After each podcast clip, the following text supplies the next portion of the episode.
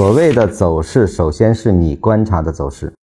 没有离开你观察的走势的，什么意思呢？就是说，刚开始学的缠论的人呢，你观察了一分钟图，可能看到的是一分钟走势啊，而后呢，看五分钟图，又看到了五分钟走势，在不同级别下的不同的你和中啊，实际上它 A 零变换的，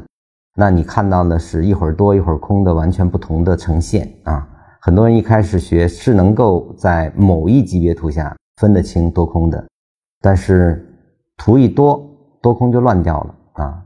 看三十分钟还在多，再看一分钟已经空，那么它们之间到底什么关系啊？那么这个实际上就是说，所谓的走势就是你观察的走势，你到底怎么观察的啊？如果你能做到对比联立啊，当你能知道所有的走势，无论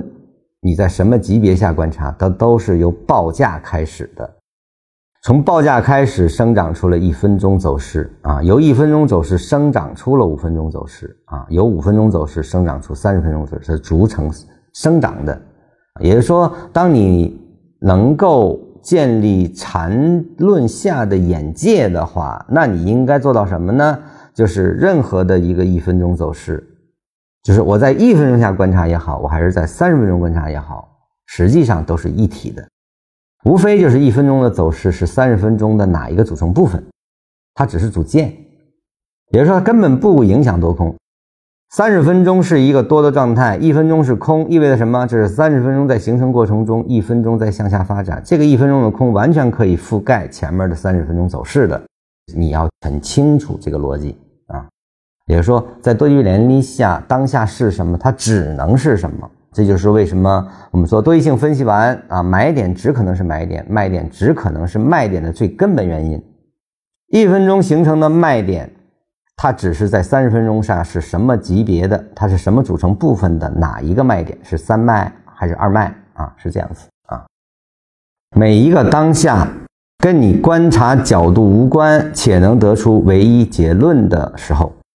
你具备这个逻辑之后，不是共振逻辑，而是当下呈现的逻辑的时候，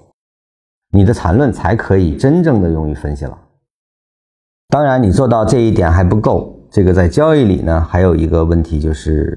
你是否能参与这个级别交易，这是第一点。第二点，这个级别的交易在跟你所想参与的交易级别是否具备匹配性？你比如说，我要参与一个三十分钟的运动。那么一分钟走坏走到什么程度，我是可以忍受的，就是它没有破坏五分钟的时候，那我是可以忍受的。如果一分钟破坏五分钟，那就有可能有五分钟引发出三十分钟的大变化，那你可能需要处理啊。所以说这个呢，当你精通之后，你就能够判断这个一分钟的下到底意味着什么，或者按照分区卷钱的逻辑啊，就是不同级别不同处理，这是一种办法。第二种呢，更高明一些，就是我参与三十分钟运动，那么一分钟的我可以规避掉啊，就是我不参与，我不理会，也是一种办法，